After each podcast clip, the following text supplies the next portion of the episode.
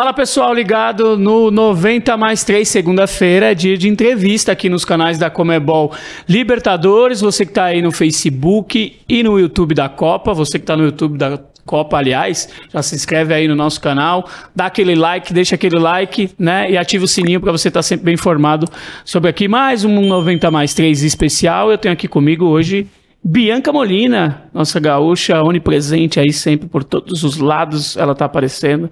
E mais uma vez com a gente aqui. Seja muito bem-vinda, Bianca. Nem sempre tão bem acompanhada, em todos os lados por onde eu ando. Muito boa tarde, sempre um prazer estar aqui na tua companhia, né? E hoje recebendo uma convidada para lá de especial. Para lá de especial, faz a, a, as vezes da casa, Bianca, apresenta essa convidada tão especial de tantos anos de cobertura, né? Uma das mais experientes que temos aí no jornalismo, na comunicação brasileira, tantas coberturas especiais, temos muito papo para bater com ela. Quem, de quem estamos falando? Não, e ela é. A gente fala sobre mim na brincadeira de que eu estou em vários lugares, ela atua de várias formas, né? Porque já foi atleta, já foi repórter, já foi narradora, é uma das mais brilhantes e experientes apresentadoras desse país.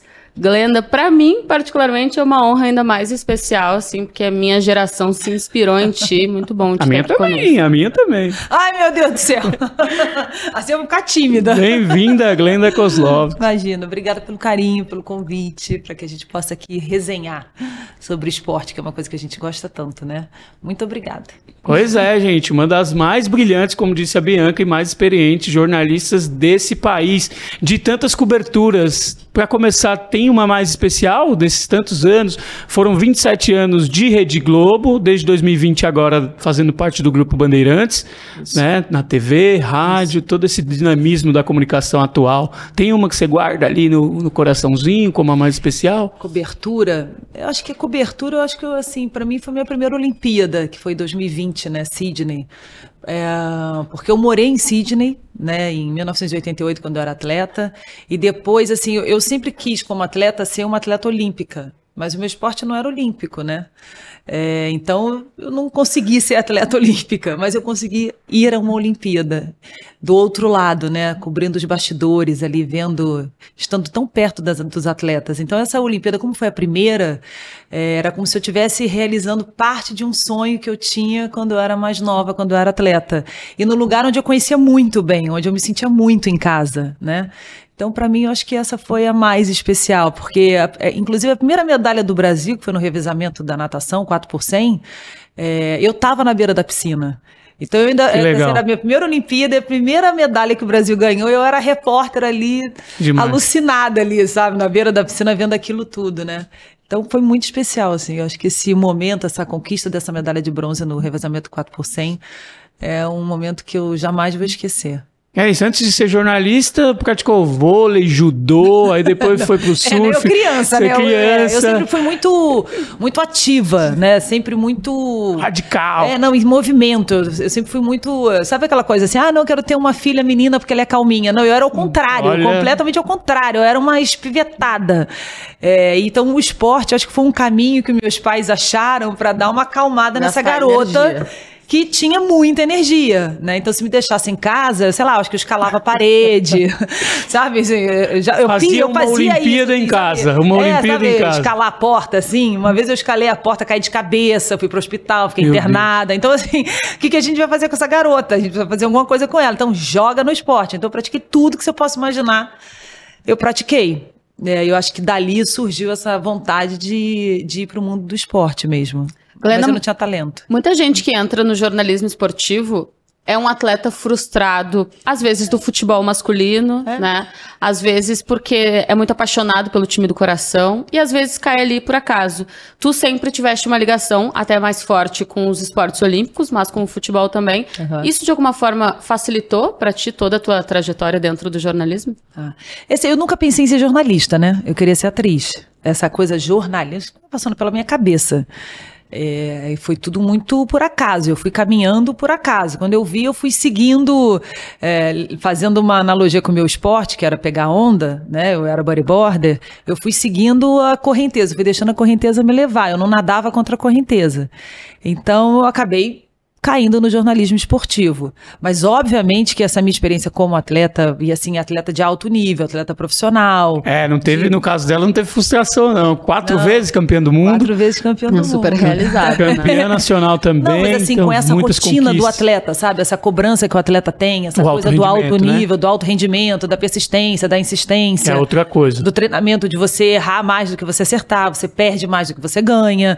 Então, todo esse, esse meu caminho é, como atleta, obviamente, me ajudou muito e me ajuda muito até hoje é, nessa área do jornalismo esportivo, como na hora de eu escrever, na hora de eu entrevistar, na hora de eu fazer qualquer, qualquer observação, é, qualquer colocação. Então, óbvio que isso me ajuda porque eu senti na pele.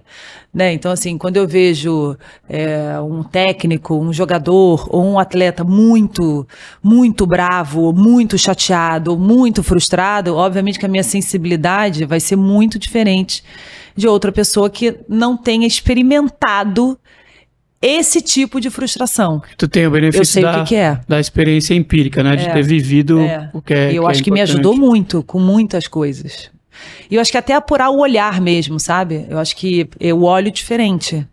É, eu vejo diferente, eu, eu escuto diferente, eu sinto diferente, né? Então, essa sensibilidade, ela vem de quando eu treinava, de quando eu acertava e errava, quando eu ganhava e perdia. Então, essa é uma sensibilidade diferente. Eu tenho um olhar diferente. Eu, quando vou para um jogo, eu vejo diferente. Eu E- acho. E apesar de não ter engrenado o sonho de, de ser atriz, Atriz. mas teve uma experiência. Tive, Você tive fez várias algumas, experiências. é, uma em especial eu queria falar sobre. Você fez parte de um filme dos Trapalhões. Trapalhões, fiz. Conta um pouquinho disso aí. Fiz, os Trapalhões. Grandes Trapalhões. Os Trapalhões e Árvore da Juventude. Até a atriz principal, que você sempre tinha uma atriz, né? Os Trapalhões sempre tinha uma atriz principal, que era, enfim. É, foi a, a Crica, Cristiane Oliveira, que inclusive está se falando muito nela agora por causa da novela Pantanal, né? Assim. É, e aí a Crica, um beijo pra você, Crica. É, e ela era a atriz principal do filme e tal. E o engraçado foi que eu, uma vez eu perguntei, Renato, mas como é que você me escolheu, né? Por que, que você.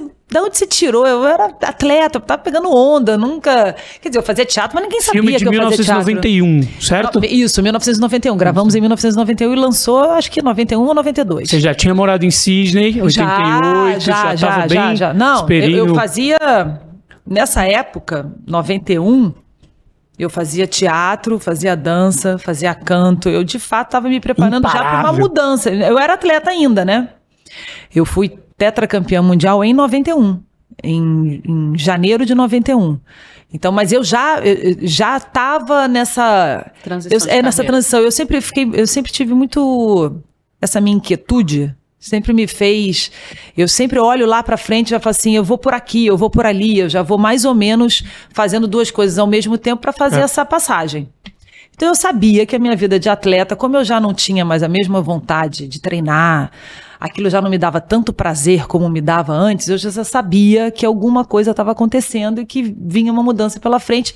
E como essa, eu tinha desde pequena essa vontade de ser atriz, eu já fazia canto, eu já fazia dança, eu fazia aulas de teatro. Obviamente eu não conseguia fazer um curso completo de um ano, dois anos, porque eu ainda viajava muito com esporte. Eu ficava muito tempo fora. Então eu fazia cursos específicos, assim, tinha um curso específico, eu ia lá e fazia, ia lá e fazia. Então eu já estava um pouco nessa nessa transição. Então, até por isso eu fiz uma, eh, uma minissérie na extinta Manchete, aí fiz um, um filme para o cinema também, antes dos Trapalhões. E aí um belo dia eu fiquei, mas Renato, de onde você tirou? De onde você me viu? Que, como é que você chegou? Falei, não, Glenda, um dia eu estava olhando a revista de bairro, porque os jornais, né, eu tinha um jornal no Rio de Janeiro que tinha toda, todo, todo dia era um, uma- um mini jornalzinho, revistinha sobre um bairro do Rio de Janeiro. E eu tava vendo, eu vi assim, uma reportagem sua, um sorrisão, assim, um sorriso. Eu falei, caramba, olha essa garota que sorriso. Eu era novinha. E aí eu me chamou a atenção e eu mandei te procurar por causa do sorriso. Falei, Você ah, tá é, falando, Renato. evidentemente, de Renato Aragão, do É, Didi. Aragão, do Didi. Do Didi. É, aí depois, enfim, aí eu fui e fiz o filme assim, e foi ótimo. Foi divertidíssimo. Foram assim meses que, sei lá, a gente gravou dois, três meses de gravação e todo dia era muito divertido. E eu me lembro que o filme foi assim um momento muito ah, genuíno de eu olhar e falar: é isso que eu quero. Assim, eu já olhava para o esporte, né, para minha vida de atleta, como é, encerrado. Assim, eu, eu agora eu encerrei, porque eu tô tão feliz aqui, é, é, essa minha felicidade está sobrepondo a minha felicidade como, como atleta. atleta. né? De ter que treinar todo dia, ter que. Naquele momento. É, e eu acredito muito no, na nossa dedicação àquilo que a gente faz, e principalmente no, no, no estar feliz. Né? Eu acho que a partir do momento que a gente não está mais feliz, é porque alguma coisa precisa mudar. Às vezes pode ser do lado de fora ou às vezes pode ser dentro, mas alguma coisa é para mim é um alerta. Quando meu olho não brilha ou quando eu não tenho vontade de fazer aquilo, quando não tem aquelas borboletinhas no estômago, é exatamente. Para mim é um grande alerta. Assim, é um alerta de que algo precisa mudar. Glenda, uh, tu passas ainda hoje essa energia, do jeito de falar, dá pra ver que tu és uma pessoa que está sempre procurando por algo novo e algo que te satisfaça. Dentro uh, da tua carreira como bodyboarder, ou dessa carreira mais curta como atriz, ou como apresentadora, todas as tuas experiências uh, em Olimpíadas, em Copas do Mundo, tem alguma coisa que tu olhes para trás e tu penses, putz, de tudo que eu queria ter vivido, de toda a energia que eu já gastei, eu gostaria de ter direcionado um pouco para cá, ter feito alguma coisa diferente? Não, é, eu não tenho esse. Eu, eu, eu, vivo tão intensamente tudo que eu faço que eu não tenho tempo nem de olhar para trás nem de olhar para frente, entendeu? Então assim, eu acho assim, eu acho que se, se teve alguma coisa que eu gostaria de fazer e não fiz, ah, tem uma coisa, por exemplo, eu nunca entrevistei o Pelé. Nunca, eu gostaria de entrevistar o Pelé. Assim, né? Eu não sei nem se eu vou conseguir fazer isso na minha carreira. Uh, por que o Pelé, né? Porque o Pelé, eu olho para o Pelé, não é porque o Pelé é o Pelé, não é por causa disso. É porque eu acho que uma, a história que ele escreveu, como ele conseguiu se manter até hoje sendo o rei do futebol, isso no mundo inteiro. Toda essa, como é que se constrói essa história, né? Eu gosto muito de escutar a história dos outros, né? Porque eu acho que ali, em algum momento, a gente aprende alguma coisa pra gente. É, e eu sempre gostei muito, por exemplo, de fazer perfis, né, os perfis olímpicos, as grandes histórias, é, por causa disso, porque eu acho que é o momento que eu aprendo. Então, acho que se, se você pensar para mim se tem alguma coisa, não olhar para trás, mas nesses 30 anos de carreira que eu estou fazendo esse ano, é que eu nunca, em 30 anos, eu nunca entrevistei o Pelé. E quando eu achei que eu fosse entrevistar o Pelé, que uma vez eu fui chamada para fazer um. É, em Boston, as universidades de Boston, Uh, tem os brasileiros que estudam nas universidades de Boston, todos os anos eles fazem uma, um evento chamado Brasil Conference, né, a Conferência Brasileira em Boston, e eles levam vários convidados. Em 2019 ou 2018, agora eu não me lembro, uh, eu fui, não, 2018, foi 2019, porque foi depois da Copa. Eles levaram o Tite, e a ideia era levar o Tite e o Pelé, o técnico, né? Tite da seleção, claro. e o Pelé. E eu ia ser a intermediadora dessa, desse bate-papo entre os dois. Imagina, eu falei assim, agora eu vou entrevistar o Pelé. Chegou a minha foi, vez. É, chegou a minha vez, mas foi justamente, infelizmente, lembra quando o Pelé passou mal na França? Sim. E aí ele acabou ficando internado em Paris e depois ele voltou para o Brasil. Foi exatamente naquele fim de semana. Era, ele ia sair de Paris, ia para Boston, e, né, para poder participar do, dessa conferência brasileira. E eu falei assim: é, realmente acho que o Papai do Céu não quer que eu entreviste o Pelé. Que pena, e depois disso é, não houve outras tentativas. É a coisa que eu tenho na não minha houve carreira. outras tentativas depois? Não, depois eu tentei já algumas vezes e não consegui. Mas enfim, eu não, eu não tô aqui. Isso não é uma reclamação, não, viu, gente? É uma. Hum. É, ao contrário, é uma lamentação. Claro. Porque eu acho que assim, eu olhando, a única coisa que. É, que eu olho e falo assim, poxa, isso eu gostaria de fazer. Era entrevistar o Pelé. Uh, agora, respondendo a sua pergunta, não, eu, eu, eu, vivo muito intensamente tudo que eu faço. E uh, eu sempre pensei o seguinte, assim, independentemente se eu estou fazendo alguma coisa muito sensacional ou se eu estou fazendo uma disputa de bolinha de gude, eu vou fazer o melhor que eu posso da disputa, né? O, o, meu melhor vai ser igual, tanto numa cobertura de Copa do Mundo quanto numa cobertura de campeonato de bolinha de gude. Eu acho que esse é o nosso papel. Né? Eu acho que o papel da gente é sempre conseguir mostrar da me melhor forma possível aquilo ali que a gente está vendo. Porque eu acho que a, a, nossa profissão, o que mais bonito da nossa profissão é que a gente é testemunha de alguma coisa que pode ser muito genial ou não. Mas você é testemunha daquilo. Então você tem é, é, a responsabilidade, você tem que ter a responsabilidade na hora de olhar para aquilo. Né? E a gente sabe que uma história tem várias versões. E você está ali para trazer todas essas versões, independentemente da sua versão. Falando de Pelé, um ano né, especial, 60 anos da primeira Libertadores do Santos, com o Pelé muito protagonista. Ele foi teu, teu companheiro né, de casa, né? Porque na Copa de 94 ele estava comentando e você já estava na Rede Globo, na TV Globo. Então, não, a verdade é o seguinte, eu... É, Nos canais Globo, pelo menos, Globo, é. grupo, você então, estava no Sport eu, TV. Eu fui pra Globo mesmo em 96. Até então eu estava no Sport, Sport TV. TV. É. Em 95 eu fiquei fora, que eu morei fora, eu tava grávida, minha mãe morreu, meu filho nasceu, então foi um ano muito, muito difícil para mim.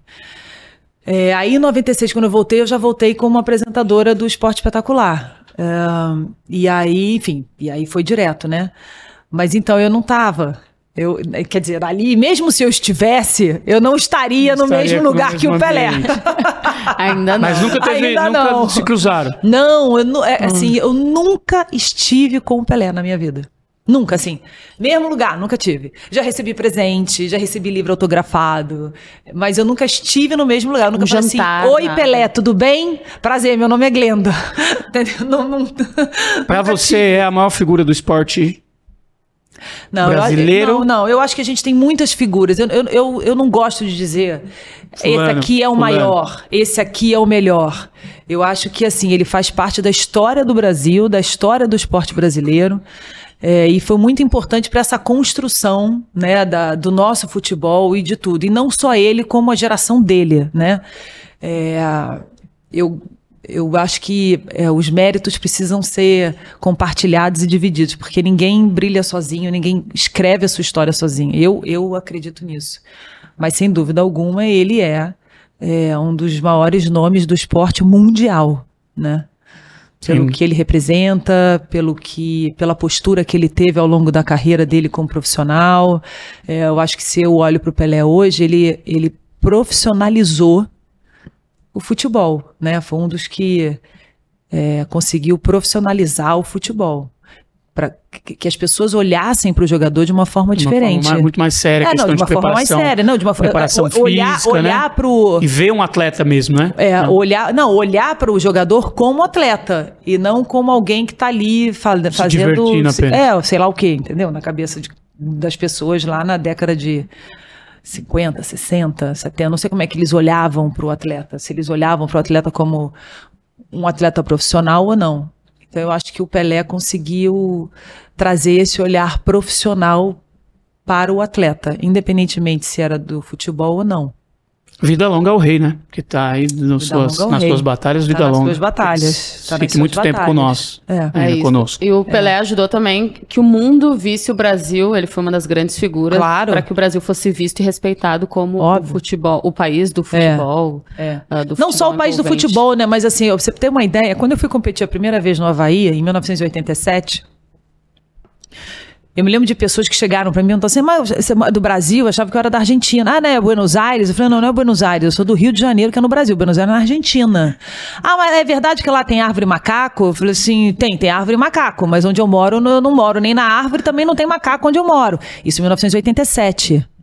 Eu tô falando de 87. Então eu me lembro que isso me chamou muita atenção, sabe? Imagina o que as pessoas não escutavam por aí, né? Então eu é. acho que obviamente que o Pelé é essa figura que é, que mostrou o Brasil para o mundo, né? Se, se tinha muita gente pelo mundo que não sabia nem que o Brasil existia, descobriu que o Brasil existe Graças e é uma fábrica de talentos, É isso. né? Glenda, tu sempre transitaste muito bem entre o universo dos esportes olímpicos e o futebol. Uhum. E a gente vê ainda hoje um cenário muito diferente entre os dois, né? Até em termos de representatividade da figura da mulher, né? A gente vê nos esportes olímpicos um aumento considerável da presença feminina, né? Uhum. Uma busca mais honesta em relação à equidade, né? A igualdade, né, em relação a mulheres e homens, e no futebol a gente percebe ainda uma situação de ainda muito machismo, é um cenário muito masculinizado. Como foi pra ti lidar com cenários tão diferentes durante boa parte da tua carreira?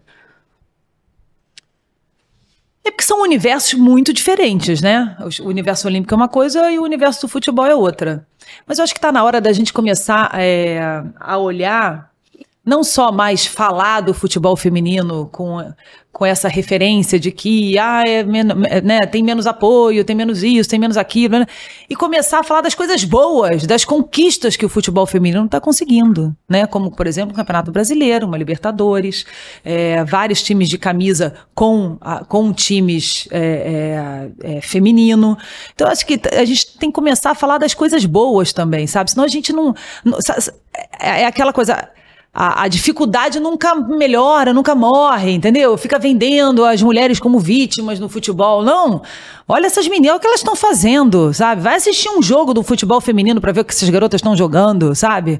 Então, precisa de apoio? Sempre vai precisar de apoio. Assim como o esporte olímpico também. Sempre vai precisar de apoio, né? O esporte olímpico, até então, sempre teve. Sempre viveu a da, da, naquele ano, né? É, o esporte olímpico, você fala do esporte olímpico no ano de Olimpíada. Aí depois o esporte olímpico morre. Nem parece que existe um ciclo olímpico. Isso a gente continua falando que é disso. tão importante quanto os jogos quando chegam, né? Porque é a preparação toda do atleta. Óbvio, não, tem toda uma evolução. Você tem que ir para fora, você tem que ter claro. investimento. E, e, isso também vem mudando. Eu acho assim, eu acho que o esporte brasileiro, ele é muito jovem. Se a gente pegar numa linha do tempo, o esporte brasileiro, ele é jovem, né? Por exemplo, se a gente pegar o vôlei, o vôlei começou a virar esse vôlei todo, o caminho desse vôlei todo, em 92, na Olimpíada de Barcelona, quando a gente foi campeão olímpico. Vamos botar aí de 88 é, para cá. É, geração de. É, já, um, mas assim, né? Vamos pegar um aí. Vencedor. É, de 87, né? 88. E aí você construiu uma história. Mas se você olhar bem, não é tanto tempo assim né? Se a gente pegar numa linha de tempo não, aí de 100 anos, não. 150 anos, né? Uma coisa com muita tradição e tal. Então, eu acho que a gente tem que começar a parar de colocar o esporte brasileiro como vítima da falta de investimento.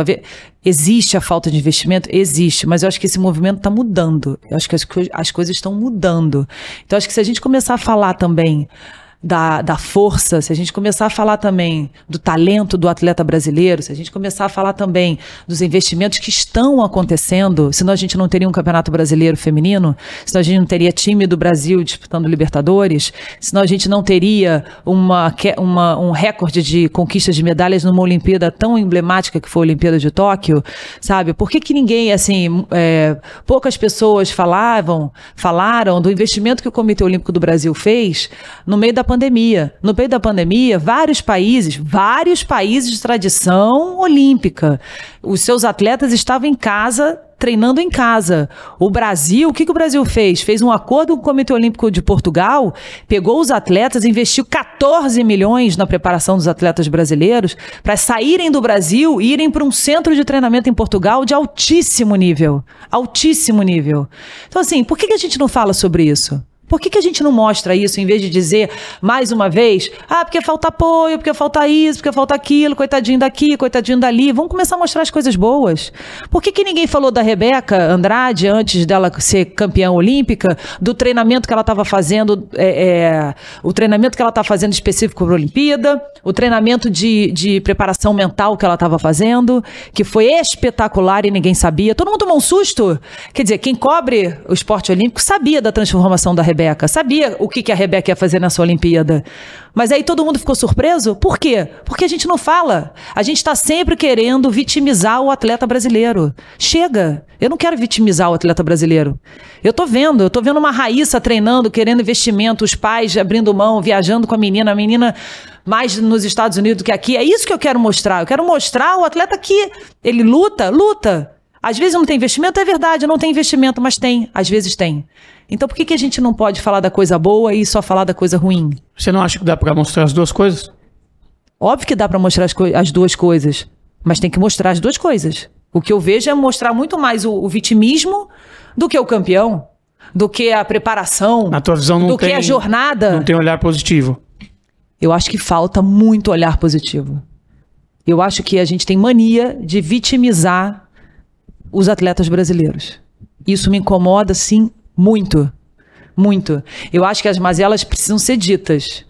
Mas não adianta ficar batendo o tempo inteiro na, na tecla de que ah, falta investimento, falta investimento, falta, inve falta investimento para muitos. Mas existe muito investimento em vários outros. Não, e falar desse investimento também, ele pode ajudar que outros investimentos aconteçam, né? Porque tu vais expor um cenário positivo, falando do investimento privado, né? Do apoio privado de empresas. Olha só, se você é presidente de uma empresa, você é CEO, CEO de uma empresa, você vai querer investir num esporte que está sempre coitadinho de mim, não falta investimento, o atleta brasileiro, ou você vai querer investir no esporte onde forma campeões? Eu acho que, por exemplo, a gente tem um ciclo olímpico que a gente nunca teve, né? De, de, de da última Olimpíada do Rio de Janeiro para Tóquio, mais assim, de dois anos antes de Tóquio, é porque Tóquio acabou sendo adiado um ano, mas e para esse ciclo olímpico de Paris, a XP investiu mais de 20 milhões no ciclo. Ela continua investindo. É, tá lá. Cadê? Vamos, vamos falar disso? Né? Nunca, a, a, o Comitê Olímpico do Brasil nunca teve tanto patrocinador privado para uma preparação olímpica que foi o que aconteceu em Tóquio. Vamos falar disso? Vamos falar da, do recorde de medalha? Em vez de dizer, em vez de falar de quem tinha possibilidade de ganhar medalha e não ganhou? Que tal a gente mostrar quem ganhou a medalha? Que tal mostrar que o número de. Tivemos várias mulheres, mais. É, as mulheres foram as maiores medalhistas do que homens também, já que a gente está falando aqui de, né, de, de número de mulheres igual, esse equilíbrio. Vamos começar a falar disso? Vamos começar a mostrar a história da Ana Marcela Cunha? Por que não mostra a história da Ana Marcela Cunha? Porque ela é forte? Porque ela foi lá e disse que ia ganhar e ganhou? Qual o problema? Ah, não, porque é arrogante? Por que, que ele é arrogante? Porque ela disse que ela vai ganhar e ganhou? Não, para mim isso não é arrogância. Ainda bem que ela pensa assim. Então, confiança. Gente, é, é confiança. Então, assim, eu acho que a gente tem que começar a mostrar esse tipo de coisa. Entendeu? Pegando é... esse gancho, como é que tu projeta o futuro do esporte olímpico no Brasil, próxima Olimpíada? O que, que tem que, que Paris? O que, Cara, que já dá? Você tem alguma perspectiva? O teu olhar é como? O meu olhar. Pelo que eu entendi, é mais puxando para o lado otimista. é, sempre. Eu sou muito otimista. Eu sou otimista, eu sou pacheca. Eu acho que para ser atleta no Brasil é dificílimo, principalmente na base. Falta muito investimento, falta muito investimento, mas eu acho que eu prefiro olhar muito mais para as pessoas que conseguem passar por isso, entendeu? Porque eu acho que a nossa vida ela é difícil. Às vezes a não sua precisa vida ser é difícil. Não, Às vezes não precisa ser tanto. Mas, gente, olha só, a minha vida era dificílima. Se eu parar para pensar, eu com 13, 14 anos, viajando, tendo que estudar, reprovando por falta. Eu teve no meio do ano uma escola minha chegou para mim e falou assim: olha só, eu se eu fosse você, isso coordenador que ficava com pena de mim, chegou para mim e falou: se eu fosse você, eu saía da escola. Eu falei, mas como assim? Você já tá reprovada por falta. Eu falei, mas peraí, já tá reprovado por falta. Eu falei, ah, tá bom, vou sair da escola. Sai da escola. Fui para outra escola. E nem isso me atrapalhou a minha vida, entendeu? Então eu acho que acho que a gente tem que começar a treinar um pouco o nosso olhar, a maneira que a gente fala, a maneira que não sei, eu, eu, eu, eu sou muito otimista. Eu gosto de. Eu, eu acho que você tem que mostrar dificuldade, tem que mostrar dificuldade. Mas dentro de toda dificuldade, não é possível que não tenha algo muito bom para você contar. E que vai chamar muito mais a atenção das pessoas e que vai trazer investimento, que vai, sabe, mostrar um outro viés de toda a história. Não é possível.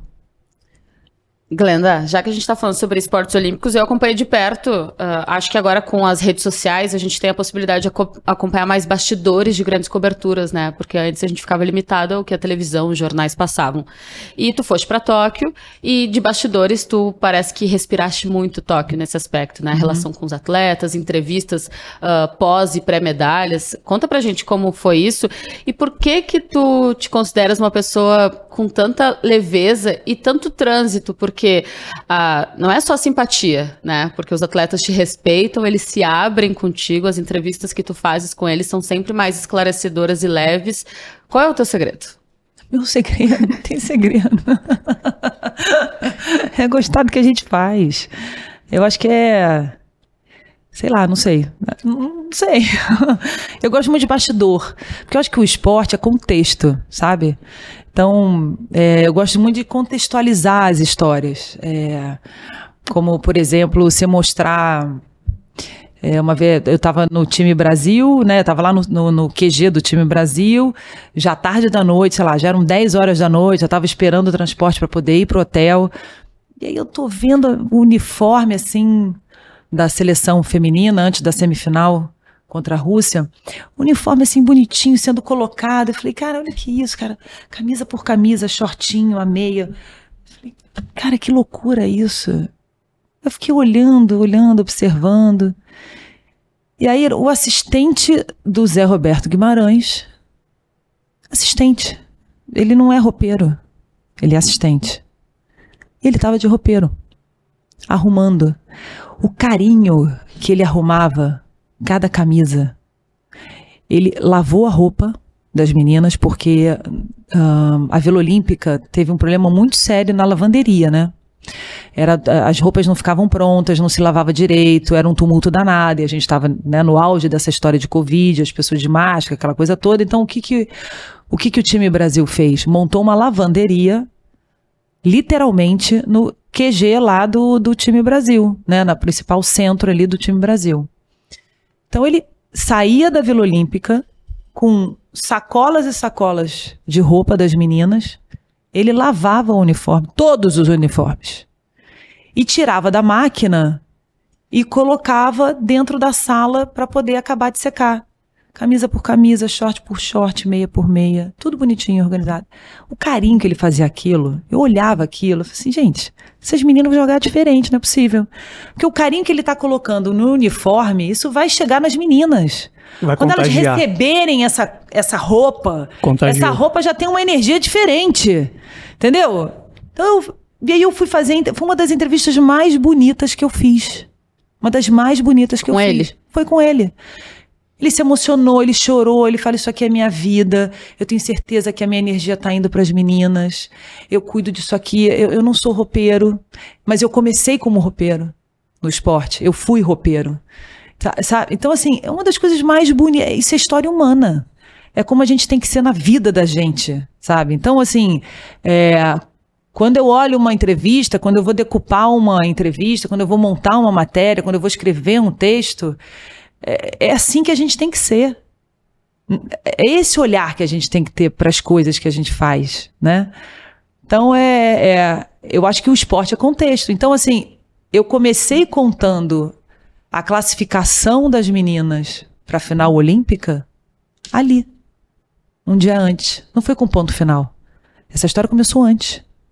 Essa, essa história começou com o assistente do Zé Roberto, com carinho. Lavando a roupa das meninas, esticando cada uniforme.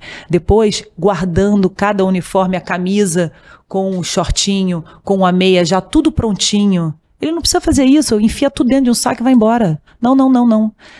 Entregava prontinho para cada uma delas. Ali começou a classificação das meninas para a final olímpica. Então acho que o esporte é contexto, a gente tem que ter esse tipo de de olhar para qualquer coisa que a gente vai fazer. Entendeu? E a otimista Glenda, infelizmente, não pôde ainda, pelo menos, entrevistar o Pelé. E, por é. outro lado, qual foi a, a maior?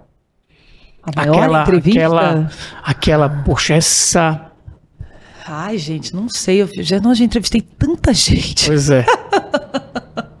já entrevistei muita gente. A mais difícil, pelo... A mais difícil seja por dificuldade de conseguir, pelo, pelo a, o acesso restrito ao personagem, que muitas vezes tem, né? A gente sabe no jornalismo, por chegar, inclusive, como seria o Pelé. Ou pela dificuldade, pelo momento, pela sensibilidade que exigia. Né? Você falou sobre sensibilidade para a gente no ofício. Eu acho que toda entrevista pós-derrota é a mais difícil. Porque você pega o cidadão ali no seu. o cara tá acabado, o cara tá arrasado.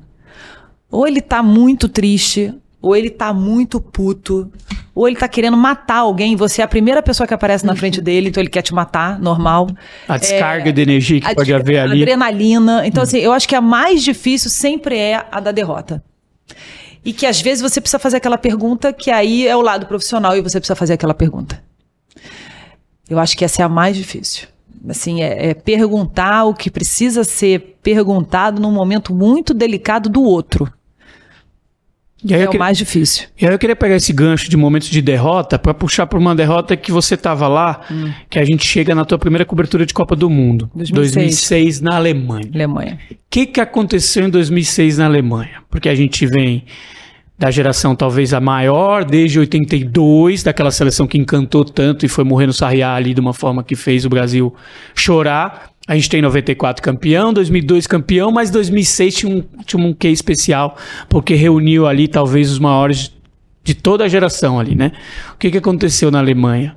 E, e tuas recordações Então, daquela Copa cara, tão importante? A minha recordação, eu sou, eu, eu sou, eu tenho uma péssima memória, né?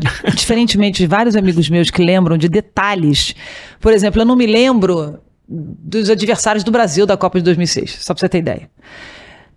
Só que eu me lembro perfeitamente. eliminação, lembra? Não, não, então, eu me lembro perfeitamente de uma coisa. No dia seguinte, quando os jogadores estavam saindo do hotel, tinha, um- teve esporte espetacular. E eu ancorei da frente da- do hotel. E eu me lembro que muita gente estava metendo pau no Kaká. Você lembra disso? Também. Também. Mas o Kaká apanhou muito. É. Mas muito. Só que, assim, eu, eu via. A, eu, eu vi a pancada que o Kaká tomou, entendeu? Eu vi o hematoma que o, o Kaká tava na perna. É, e eu falei assim, gente, não é possível. Assim, tudo bem, é, as pessoas erram, não pode errar numa Copa do Mundo, tem que se dar o máximo, tem que sei o quê. Mas será que merece tanta pancada assim? O cara jogou no sacrifício, o cara fez o melhor que ele podia fazer naquele momento, sabe? Então, às vezes, eu fico um pouco incomodada quando eu sei que a pessoa fez o melhor que ela podia fazer. Não dava para fazer melhor, ela tinha um limite físico. Assim, eu não sei se eu estaria, se eu teria jogado naquele estado. Entendeu? Eu não sei se eu teria entrado no mar se eu tivesse naquele estado. Né? Eu me coloco no meu lugar, no meu esporte. Claro. Será que eu teria entrado no mar se eu tivesse daquele jeito? É, então isso eu me lembro que me incomodou muito, assim. Eu me lembro que no estúdio do esporte estavam falando exatamente sobre o Kaká descendo o pau, não me lembro quem era, não me lembro de nada. Eu só lembro do, do assunto e aquilo foi me corroendo por dentro, me corroendo por dentro. Eu me lembro que até peguei o Kaká saindo. E aí eu conversei com o Kaká, falei com o Kaká e ele e, e assim, e a gente foi falando exatamente sobre isso. Ele falou assim: eu dei o meu melhor, você sabe? Eu falei assim: eu sei que você deu o seu melhor, eu vi que você deu o seu melhor. É, E aquilo, eu me lembro quando cortou pra mim, eu dei tipo, quase que um ataque. Assim, eu falei: o que vocês estão falando? Vocês não sabem o que vocês estão falando. Vocês não viram a perna, o roxo, que tá o hematoma desse tamanho na, na parte interna aqui da perna do Cacá? Um negócio, de, um hematoma desse tamanho. Então, assim, o que vocês estão falando? É pra isso mesmo, entendeu? Sentado no ar-condicionado, você tá falando o quê? Tá dizendo o quê? É, Então, é, essas coisas me, me deixam um pouco chateada. Assim. É, eu fico. sabe? Ô, Glenda. Mas enfim, a Copa de 2000, 2006, e assim, eu acho que tinha muita expectativa porque a gente estava voando, né? A gente veio de, pô, 2002 foi maravilhoso, aquela coisa toda, a gente tinha nomes importantes nessa seleção, a gente estava numa transição também, então muita A Copa expectativa. das Confederações tinha sido Copa uma massa, goleada sobre a Argentina na final. Exatamente. Então, assim, criou-se muita expectativa para essa seleção. muito, muito. E ela não, não correspondeu nem 10% dessa expectativa, né? Então eu acho que criou uma frustração muito grande nos torcedores, muito grande nas pessoas que acompanhavam e sabiam, né? Acompanhavam essa seleção brasileira. E aí deu no que deu. Passou também, né? Ô, né? Glenda, 2006 passou. Passou, a gente perdeu, mas é, e eu acho curioso dessa derrota, porque anos depois, parte daquele time tem algumas fotos que de vez em quando viralizam, né? Pega lá, Ronaldinho, Ronaldo, Kaká, Sempre Adriano volta. Imperador. É, se você, se você, Sempre se você olha essa escalação individualmente, né? Dá uma dor no coração Porque era enorme, né? Ronaldinho no seu auge, vinha É. da melhor temporada dele É. no Barcelona como melhor jogador do mundo. Aí tinha Ronaldo, tinha o Kaká. É, o Adriano voando. Adriano também, o Kaká. No ano seguinte foi, foi melhor do mundo, É. pelo Milan. Então juntou ali um momento e volta e meia é meme, né? É a seleção Nossa, dos Enzos. Dos. Enzos, os que. Mas não os, tem muito jeito, modinhos. né? É, é, é aquela coisa, é o esporte. Por isso que o esporte é o esporte. E por isso que o futebol é o futebol. Porque ele é, é inesperado o que pode acontecer ali, sabe? É, e isso é para todo mundo, é, são para todas as seleções. Agora, você pode notar, né? Se a gente pega assim, a seleção ah, mais bem falada, a seleção que todo mundo aposta que vai ser campeã, a seleção que. to- geralmente Geralmente dá ruim. dá ruim. Por quê? Porque, porque os outros times se preparam de uma forma muito mais cuidadosa, muito melhor, muito mais estudada, muito mais é, organizada e obediente. Tecnicamente, taticamente falando, contra essa seleção. Porque se você perde a atenção um segundo, se você perde a concentração um segundo, você pode levar o gol.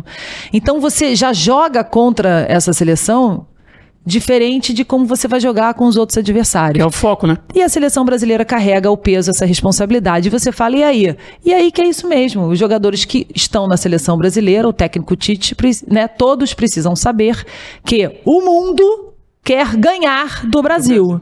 Principalmente numa Copa do Mundo. E principalmente se o Brasil chega como franco favorito. Como aí é que todo mundo quer dizer que não é franco favorito nada e que o Brasil não é de nada mais. Entendeu?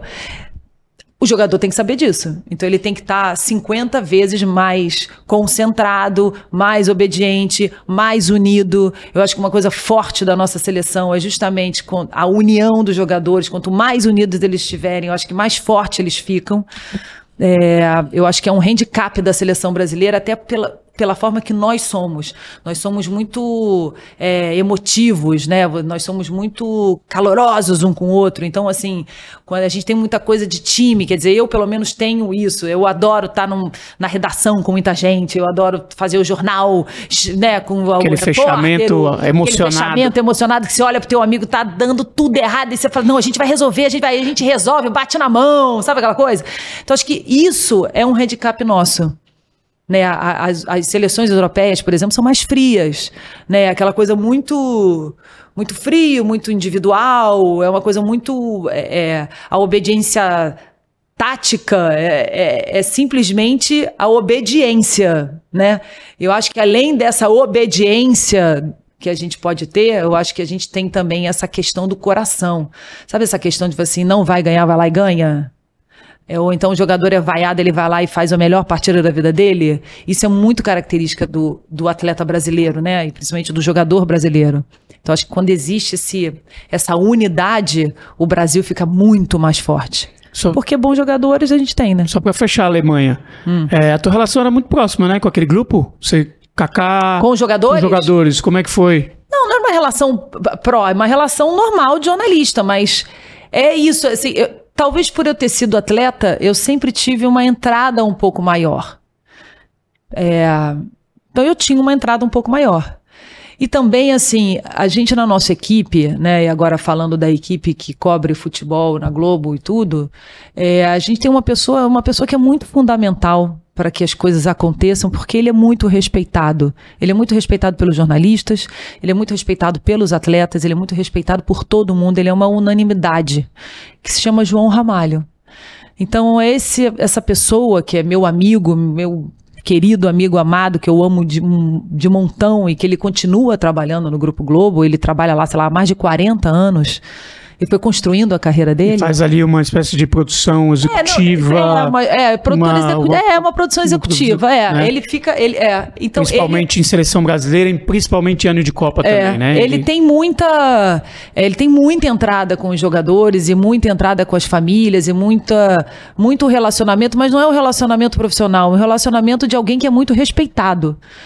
É, o João é muito respeitado, ele é muito sério. As pessoas confiam nele porque ele é sério, né? Tanto de um lado de cá como do lado de lá. Então, como ele é muito respeitado e como você tem uma figura dessa na equipe de cobertura, obviamente que por si só o João Ramalho já abre portas, né? Abria portas para todos nós, né? Todos nós, repórteres e produtores e apresentadores e jornalista do, jornalistas do Grupo Globo. É, mas falando sobre a minha pessoa, eu sempre tive uma entrada muito grande com os atletas. Mas eu acho que é muito mais pelo, por eu ter sido atleta e por essa minha sensibilidade no olhar. É, eu acho que isso sempre me ajudou muito, né? E essa coisa, a questão da confiança, né? Eu acho que qualquer relacionamento se constrói com confiança. E eu acho que os atletas podem confiar em mim. Assim como eu também confio muito neles. Ô Glenda, para além de resultados, como foi para ti cobrir Copas do Mundo fora do país, né? Alemanha, África do Sul, sabendo dentro desse contexto que invariavelmente o Brasil ele chega com todo o apelo da presença do torcedor, sempre uma expectativa muito grande em termos de possibilidade de conquista. Cara, eu acho o máximo. A torcida brasileira faz uma festa tão bonita em Copa do Mundo. É tão. Olha, me dá tanto orgulho de ser brasileira quando eu tô numa cobertura de Copa do Mundo junto com a torcida do Brasil. Porque para mim é a torcida mais animada. É bonito mesmo. Não é bonito? É bonito. É a torcida mais animada, é a torcida mais criativa, é a torcida mais carinhosa. Se você coloca camiseta, camiseta da seleção, abre as portas em qualquer lugar. Qualquer lugar, né? Entra em restaurante não paga conta, você ganha sempre alguma coisa, você tá É. passando na feirinha, te dão alguma coisa também. Então, assim, é tão gostoso, é tão gostoso. Eu tenho tanto orgulho do meu país, quando eu tô fora do meu país, é, e principalmente numa Copa do Mundo, que você vê. ah, como a gente é bem quisto, né? Bem querido, bem é, recebido, sabe? As pessoas adoram o brasileiro. E na Copa do Mundo, então, cara, a torcida do Brasil não tem igual. Desculpa, não tem igual. Não tem igual. Na Rússia, então, o que eu me diverti com a torcida brasileira. Podemos aí somar os outros latinos aqui, os peruanos, colombianos, Ué, mexicanos. Olha, os mexicanos, é o que chegam Mexicanos. mais perto. Mexicanos são É o legais. que chegam mais perto. Mas eu acho que ainda existe uma. O torcedor brasileiro ele é muito criativo. O mexicano é sempre aquela história, o chapelão, o o brasileiro não, o brasileiro chega, sei lá como, entendeu? Ele, sei lá, ele vai o pato, vai vestido de. Eu não sei, cara. Olha, eu na Rússia eu me diverti demais. Mas eu me diverti muito, mas muito com o torcedor brasileiro. Muito. Foi uma diversão.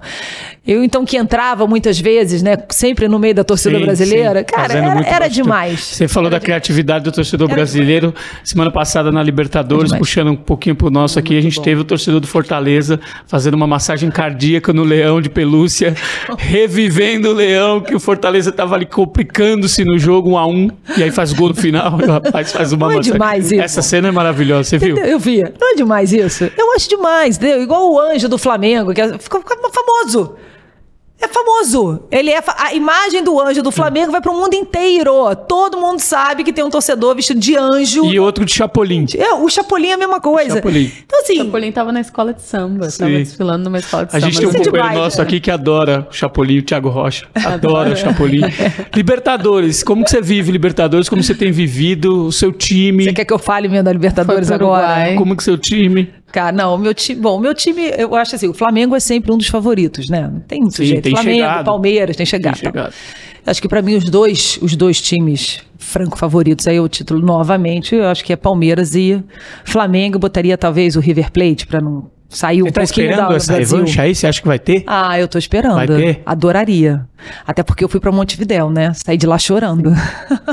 Conta como foi isso. Eu adoraria, adoraria uma revanche entre Palmeiras e Flamengo numa final de Libertadores. Conta de Montevideo. Quer dizer, se eu ganhar, né? Se pudesse Claro, fechar agora uma final. pra ganhar. É, se eu ganhar, Se pudesse né? fechar, é isso, é uma boa essa. Cara, mas Se ó, pudesse fechar uma final agora pra Guayaquil, Flamengo e Palmeiras. Fla- Fla- Flamengo Você e Palmeiras fecha? agora. Você fecha. Fechado. E o risco de perder novamente? Não, que risco nada. Que risco mané nada. aí entra aquilo que tu nada. falaste sobre o brasileiro ser aí- diferente, E é né? otimista, Porque né? agora E é otimista. A gente sempre acredita, né? A gente sempre acredita. Falou em Mengão, a gente acredita no Mas você acha Mengão. que esse é o teu, esse, é- esse é o teu otimismo ou você acha que é torcida do Flamengo em geral? Claro que você não vai falar pela torcida do. Flamengo, Não, mas o que, que posso você acha? Não posso você acha falar. que a torcida do Flamengo tá mais pra. Não, eu quero outra. Claro. Mesmo o risco de Claro! tomar duas que fica pra isso? sempre. Que pra sempre o quê? pá? A torcida do Flamengo é casca grossa. Que isso? Não é não? Não é não, torcida? Que isso? A gente acredita né, no time sempre. Ainda mais se chegar numa final, como é que eu não vou acreditar no Flamengo? É numa final da Libertadores eu vou dizer, ai não, vou ficar com medo do Palmeiras? Até Que porque medo, tem nada. aquele, né? Deixou chegar, né? Tem o lema Que do torcedor do Flamengo. Deixou o Flamengo chegar, já viu. É, não invadimos, é, saímos Mas de lá tristes. do teu, do mas- teu Montevideo, da tua experiência aí em Montevideo. Ah, minha, minha experiência foi maravilhosa, assim. Foi, foi divertida. O, o pré-jogo é muito gostoso, né? Sair no restaurante, encontrar os torcedores. O futebol tem isso, né? O futebol é tão, é tão maravilhoso isso no futebol. Eu gosto tanto que é o seguinte: quando você tá num estádio né? E o seu time faz o gol, você abraça, você beija. pessoa Desconhecidos. Que, que você nunca viu na vida, aquela pessoa vira sua melhor amiga. Tipo, cara, que maneiro, a gente tá aqui junto. Ah, abraça, beija, fala, tal, não sei o quê. Eu nunca vi essa pessoa na minha vida. Olha o poder do futebol, que loucura, né? É, em Montevidéu é a mesma coisa, né? A gente se encontrava, ria, cada um contava uma história, da onde é que veio. Tinha torcedor do Brasil inteiro. Então as Tinha. histórias das caravanas, de pessoas que venderam carro, pegaram e foram de carro para Montevidéu. Então, estavam há três dias viajando. Teve gente que foi para Montevidéu sem ingresso. Só para ficar do lado de fora do estádio vendo a reação. Então, assim, umas histórias muito loucas, né? De apaixonados, pessoas apaixonadas pelo time. Tanto do lado do Flamengo quanto do lado do Palmeiras também. E aí. ah, Mas você foi a trabalho ou só pra. Não, eu fui de curtição. curtição. Cara, eu- foi muito engraçado, porque o dia que eu fui viajar, eu, obviamente que eu viajei no bonde do Mengão, né? Avião só de flamenguista. E eu viajei de camisa do Flamengo, casaca do Flamengo, tênis do Flamengo, calça jeans e um boné do Flamengo. Então as pessoas olhavam pra mim, tipo. O que, que ela tá fazendo vestida de Flamengo? Sim. Ela não pode estar vestida de Flamengo. Eu falei assim: olha aqui, eu não estou como jornalista, não, eu tô como torcedora. Estou como CPF aqui, É. não é CNPJ. É, não é estou no CNPJ. E lá tinham muitos amigos meus, né? Então, assim, é... cara, foi muito gostoso. Foi muito gostoso. Pena que a gente perdeu numa infelicidade enorme. Paciência. Só que o que eu gostei também de ver foi é, a torcida do Palmeiras. A torcida do Palmeiras, principalmente depois, no dia seguinte ao jogo, e no dia do que a gente perdeu, obviamente que todo mundo, se- todo mundo saiu do estádio, foi jantar, né? Foi comer Claro. alguma coisa. Então as torcidas se encontravam, se encontraram pelas ruas de Montevidéu. A torcida do Palmeiras de uma elegância, mas de uma elegância, entendendo a dor do torcedor flamenguista. Eu, assim, eu não presenciei em nenhum momento, e olha que eu fiquei andando lá pro Montevideo, até a adrenalina baixar, até conseguir dormir, até não sei o quê, fiquei rodando por, por lá, eu e todo mundo, né? De uma elegância, tipo, quando chegava torcedor flamenguista, eles estavam, né, torcida Palmeiras comemorando, quando chegava a torcida do Flamengo, ou o grupinho de torcedores do Flamengo, eles abaixavam o tom, não ficavam de onda, nem sacaneando, nem nada. De uma elegância enorme a torcida do Palmeiras. Aliás, a torcida do Palmeiras está de parabéns já tem um tempo. Né? Pelo- pela, pela, pela forma que eles estão torcendo pelo time, pela forma como eles compraram o Abel Ferreira num momento difícil do time. Né, que todo mundo falava muito em demitir o Abel Ferreira há um ano, mais ou menos, um ano e meio, e a torcida apoiou, Bancou. bancou o Abel Ferreira, é, a, a- a torcida, a forma como a torcida vem é, se comportando nos estádios, né, é uma, em nenhum momento, por exemplo, em Montevidéu, que é onde eu estava presente, que eu posso dizer, né, que eu fiquei presente o tempo inteiro, o jogo inteiro, cara, em nenhum momento a torcida do Palmeiras se intimidou, ficou calada, enquanto o, o jogo rolava. Mesmo quando o Flamengo empatou aquele jogo, aí é que a torcida do Palmeiras enlouqueceu e cantou 50 vezes mais. Sim, é, é, Três. Pa... Não, a torcida do Flamengo tava com. Tava mais ou menos três por um. Três por um. É. Era exatamente 70, isso. 30, É, tava. 70. 3 30 ali. por um. Só a torcida, a torcida do Palmeiras estava aqui, todo o resto aqui era a torcida do Flamengo. Era mais ou menos essa A proporção. torcida do Flamengo quieta, cala. Eu nunca vi isso. Eu nunca vi. que Eu falei você assim, acha que nossa, aconteceu?" cadê aquela torcida que vai pro Maraca? E era uma reação meio geral, assim, no meu grupinho, né, de amigos. Falei, cadê a torcida? Aquela torcida do Maraca. Qual é a tua visão Cadê disso? aquela torcida do Maraca? Eu não sei. Não sei o que que houve. Cadê aquela torcida do Maraca, cara? Agora que a gente tem que apoiar, agora que a gente tem que cantar, agora que a gente tem que... Calada. E a torcida do Palmeiras? Sem parar. Enlouquecida. Ô, Tá parabéns, torcida do Palmeiras. Tu é do tipo que canta, assim, o jogo todo, dá bronca, Ai, sou. corneta. Sou corneta, Xinga. xingo. Eu sou horrorosa. eu só não xingo jogador e nem juiz. Porque eu tenho muito respeito pelos profissionais. Não gosto disso. Mas assim, falar palavrão. E eu tinha um acordo com meu filho. Não que é o direciona seguinte, os xingamentos. É, aí não, xinga, é. abstrai. né? Assim, Aquela coisa. É, Joga, um- quem pegar, pegou. É, é, eu tenho um combinado com meu filho, né, desde pequeno, que era o seguinte, sempre, né, a gente, enfim, filho leva o Maracanã, obviamente, todos são flamenguistas, não, não existe outra possibilidade, né, o meu filho menor, é, é, o pai dele era corintiano, e aí, assim, não existe a possibilidade do meu filho não ser Ah, você venceu essa aí? Venci Porque o essa pai daí. não- o pai não tentou? Ele quase, menina, ele quase foi corintiano, quando pequenininho, mas aí eu rapidamente agi. Comecei a levar o Maraca. Bora, Maraca, Maraca, vambora ver, bora ver. Flamengão, Mengão, Mengão, Mengão. E não tem jeito, né? Você Ah, chega no que você Maracanã tinha, pro jogo você tinha essa vantagem a seu favor. Rio de Janeiro, Rio de Janeiro. leva no Depois, Maraca. é, depois, é, porque eu morava em São Paulo. Ah. Mas é, eu tô falando isso tudo porque a gente tinha um combinado que eu falei assim, Eduardo, o único lugar que você pode falar palavrão, que você tá liberado Legal. é no estádio. Fora do estádio não pode, mas no estádio a mamãe deixa. Aí, ele, aí eu lembro que ele, ele ficava danado quando acontecia alguma coisa. Ele. Pode, mãe? Pode, pode, pode, pode. Mas aí você falava, ó, mas não xinga juiz, Mas nem não, jogador. pô, tem que ter pô, respeito, não direciona. Não, tem Não que ter direciona. respeito. Tem que ter respeito. Desabafa, mas não é, direciona. é, pode falar. Ai, que merda. Você quer? Mas Calma. Ô, Glenda, a gente ainda tá num momento de desconstrução no jornalismo esportivo em relação a assumir times, né? A gente vê que muitos Ah, eu sempre profissionais... assumi. Isso sempre foi de boas Sempre. Sempre assumi a Globo vida quanto na inteira. Band? A Globo eu levava bronca, mas entrava pra um Levava? lado. Sa... sa- levava. Entrava de um lado e saía pro outro. Eu não tava nem aí. O que que te falava? Porque eu acho que isso. Não, levava bronca na boa. Tipo, Pô, olha dá só, uma não é, dá segurada, uma segurada, é pra te proteger. Porque é pra proteger mesmo, né, gente? É isso. Porque, assim, nu- nunca aconteceu comigo, mas eu já vi vários amigos meus Pode serem, acontecer. viverem momentos muito tensos por causa disso. É, e, e- assim, e sem ter certeza. É só é o achismo do outro. Ah, eu acho que é flamenguista, eu acho que é vascaíno, eu acho que é, sei lá, corintiano. E aí sofre. Nem, nem sabia qual era o time. Mas comigo nunca aconteceu. Então, assim, eu, eu sempre, desde o início, todo mundo sempre soube que eu era flamenguista, que eu sou flamenguista. E eu nunca tive nenhum problema com relação a isso, de torcida nenhuma ao longo da minha carreira. E olha que eu já cobri Vasco, já cobri Fluminense, já cobri, eu já cobri muito futebol, muito futebol. Depois é que eu comecei a ficar mais é, no estúdio, começando e comecei a fazer ancorando. reportagens especiais, aí eu saí desse dia a dia do clube, mas eu já fiz muito dia a dia de clube, muito dia a dia de clube.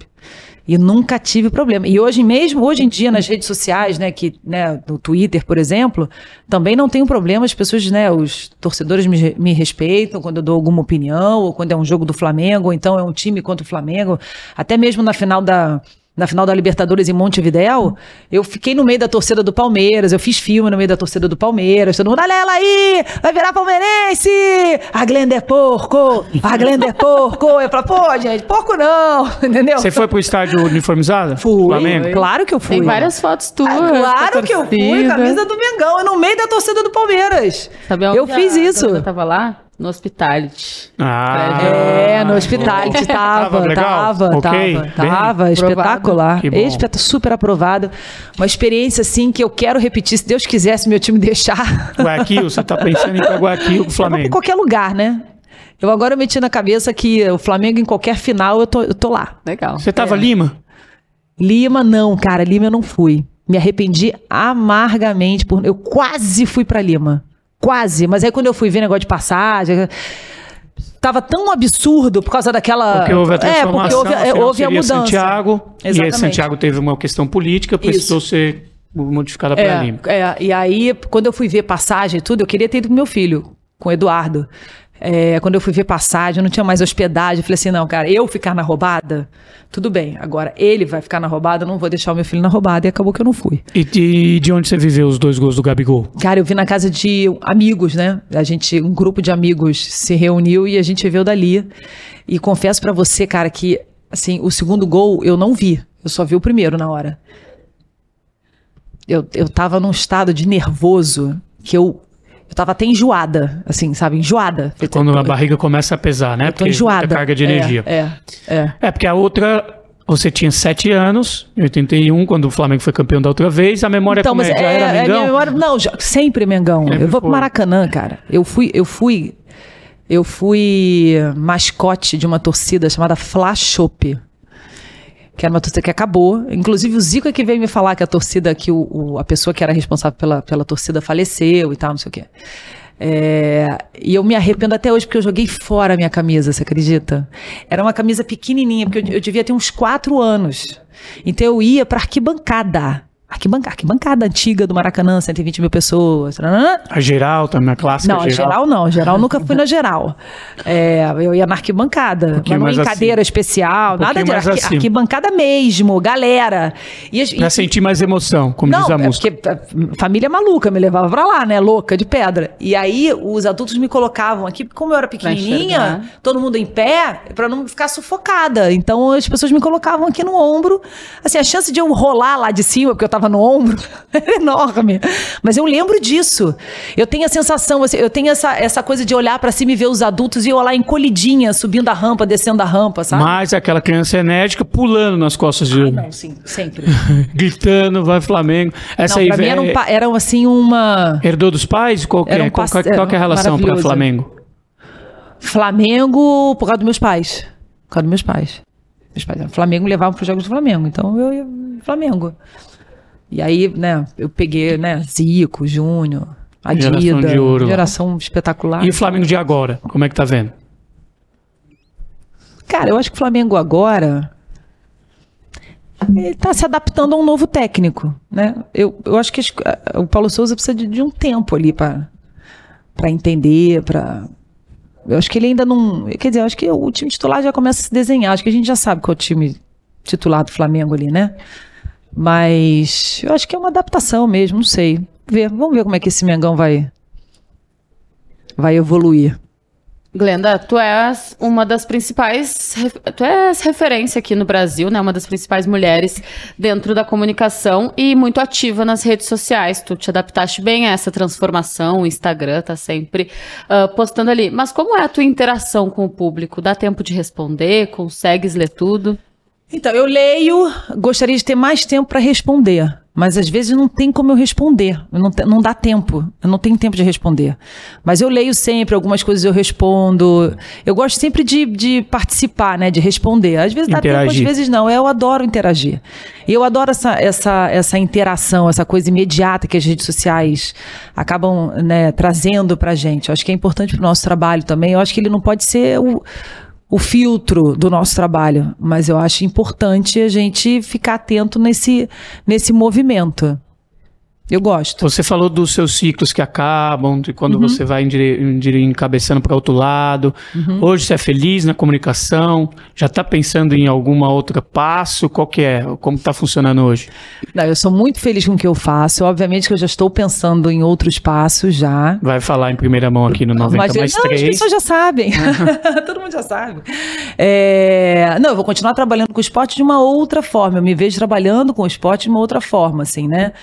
É, então, assim, eu estou abrindo uma agência de marketing esportivo, é, criação de conteúdo e branding ligado ao esporte, muito com o lado comercial. Acho que o lado comercial, é, é, eu gosto muito desse lado comercial do esporte. De experiências de torcedores, de você ver é, não só o marketing, mas também a, a experiência, né? Para, para o torcedor, a experiência para o atleta também. Acho que uma coisa está ligada à outra. É, eu não sou a favor de tratar. Eu, eu acho assim, a- o, entrete- o esporte ele é entretenimento do ginásio para fora. Da, da- para quem? Para o público, para o fã do esporte, o esporte precisa ser entretenimento. Aquela pessoa que gosta de esporte, ela tem que ter uma experiência boa no ir e vir e no assistir o esporte. Só que o esporte não é entretenimento para o atleta. Esporte não é entretenimento para técnico. O esporte não é entretenimento para quem vive do esporte, né? Para quem vive do esporte ali, o esporte não é entretenimento. É, você não Claro. pode achar que o atleta é, É a questão profissional. é o artista que vai lá fazer um show, vai embora e acabou, entendeu? Ele tem que treinar, ele tem que se dedicar, ele abre mão da vida dele, ele abre mão da família, ele abre mão de vários momentos da vida dele por aquilo ali. Ele é um profissional. E ele tem que ser tratado como profissional e não como entertainment, entendeu? Eu acho que isso é pro torcedor. Eu acho que isso é para quem vai para um estádio, tem que ter essa experiência maravilhosa que dá vontade de você viver aquilo de novo e de novo e de novo. Eu acho que esse é o grande segredo do americano. Ele sabe fazer isso. Você come bem, você não passa perrengue, você tem um bom transporte, você, durante o jogo, coisas acontecem ali, não só no ambiente esportivo, mas fora dele também. Você tem um banheiro limpo, você sai dali em segurança, você sabe que seu filho não vai apanhar e nem vai receber um, sei lá o que é, dá tudo certo, né? Você sai de casa e volta para casa com vontade de viver aquilo de novo. Aí é entretenimento. Ah, você tem que pensar de que forma transformar esse desse esporte profissional e dar essa pílula, essas pílulas de entretenimento para as pessoas. Legal. Agora, olhar para o esporte, olhar para aquilo ali como entretenimento, eu não gosto porque não é. São, são atletas profissionais e precisam ser tratados como atletas profissionais. É, então, eu vou trabalhar muito com isso, com essa. Eu quero trabalhar com isso. E além disso, eu tenho uma Health Tech, que é a HSPW, que, enfim, pelo nome já diz, é uma, é uma empresa que estar dentro, está dentro das empresas, né? É, uma, é um aplicativo, é uma tecnologia de saúde e bem-estar e mudanças de hábito que a gente está dentro das empresas, dentro do ISD que a gente fala hoje em dia nas empresas, Sim. né? É, para cuidar da, dos colaboradores e familiares desses colaboradores para que eles possam é, ter uma qualidade de vida melhor. A gente mapeia a saúde integral desses colaboradores, que é a saúde física, mental e financeira. Então a gente faz uma, piada disso daí com inteligência né, artificial, com, com AI, é, para que a gente chegue o mais próximo possível do real e que a gente possa ajudar essas pessoas a identificar os seus, as suas dificuldades, os seus problemas e a gente ajuda essas pessoas nessa mudança de hábito para hábitos melhores e uma qualidade de vida melhor, né? É ligado a bem-estar e é tecnologia. Então, esses são meus dois braços. Mas conciliar com, com, com. Tá tudo conciliado. Tudo conciliado. Vai conseguir fazendo. Oh, não, por enquanto eu tô aí. Fazendo matéria. Por enquanto eu tô aí. O dia, o dia que eu não tiver. Vocês, vão ver. O dia que vocês vão ligar a televisão. Não vão assim, perder você ainda, não. Ela não tá mais aqui. É porque eu migrei de geral. Mas ainda não, ainda tem muita coisa ainda que eu quero fazer. E eu acho que assim, e depois assim, eu, eu, eu, pelo fato de ter feito também. É, é, carnaval, ter feito reality, ter feito essas coisas, é, eu acho que eu também tenho um caminho na comunicação mesmo, que vai além do esporte. Eu estou no esporte porque eu gosto muito do esporte. Eu acho que eu ainda tenho muito a acrescentar no esporte. Eu acho que a, a minha visão né, desses 30 anos e tudo, eu acho que eu ainda tenho muita coisa para para dizer, para escrever, para mostrar, para chamar atenção dentro do, do mundo esportivo. Mas eu não descarto mais para frente fazer essa migração para a comunicação, para as outras áreas da comunicação. Você pode explorar aí. É, que eu posso coisas. explorar, porque eu acho que eu acho que vale a pena, é uma coisa que eu gosto também. Eu gosto muito de desafio. Então eu, eu me vejo muito assim também. Eu acho que quem me segue nas minhas redes sociais, principalmente no Instagram, já vê que eu não tenho uma pegada muito jornalista esportiva no Instagram. Até falo uma coisa ou outra, mas não tenho muita. A minha pegada do Instagram já é muito mais de lifestyle, comportamento. É, eu tenho muita coisa de neurociência que eu estudo, muita coisa da psicologia da felicidade, que é uma área que eu gosto muito, que eu já pensei até em fazer outra faculdade ligada a isso. Então tem muitas coisas que eu gosto também e que estão nas minhas redes sociais. Quem me segue no Instagram é muito isso também. Só um recadinho, estamos recebendo hoje aqui no 90 mais 3 a grande jornalista, otimista, enérgica, multifuncional, Glenda Kozlovski. Você que está aí no nosso canal no YouTube, deixa aí já o seu like, aproveita e se inscreve no canal, por favor, ativa o sininho para você, né, Bianca? Tá sempre ligado no que a gente vai ter aqui de programação. Além de 90 mais 3, que é seu podcast oficial da Libertadores todas as segundas-feiras, a gente tem a Glória Delas. A Glória você, né, Delas, né, Comebol Talks Glória Eterna. Glória Eterna, muita coisa. E uma coisa, programação então... muito especial, os shows, né? Toda sexta-feira. Da Comebol Sul-Americana e Sul-Americana e Libertadores. Então Bom tem demais. muita coisa legal, fica aqui com a gente. O, ô, Glenda, uh, falando sobre o teu Instagram de novo, eu fico impressionado. Tu falaste multidesk, que ela não para realmente. É. E quando a gente acompanha ela nas redes sociais, eu realmente me faço a seguinte pergunta: Como é a tua rotina? Porque, ó, tu trabalhas, é televisão, é rádio, é a empresa. Uh, as, as, as, empresas, as né? Empresas. Agora que tu falaste, os estudos também. Acho que tu és uma pessoa curiosa, né, por natureza, e mais a parte da atividade física, e tu és mãe né? E fora essa parte toda jovial da energia, gostas de fazer um happy hour, alguma coisa assim. Como é a tua rotina? tomar um Danone. É, tomar um Danone. Não, eu acho que a minha única rotina é, é não ter rotina. É não ter rotina. É. Parece uma frase feita, né? Mas é isso. Mas na verdade é o seguinte, eu acho que a gente tem que construir bons hábitos, né? E a gente se constrói, constrói bons hábitos com rotina. Então tem assim, tem duas coisas que eu não abro mão. Uma, atividade física. Essa não tem jeito, é igual escovar o dente. Eu preciso, né, a gente escova o dente todo dia, várias vezes por dia. Eu preciso fazer atividade física. Então, assim, não dá para eu fazer atividade física, começar a fazer atividade física 10 horas da manhã nem 11, porque aí o dia já começou.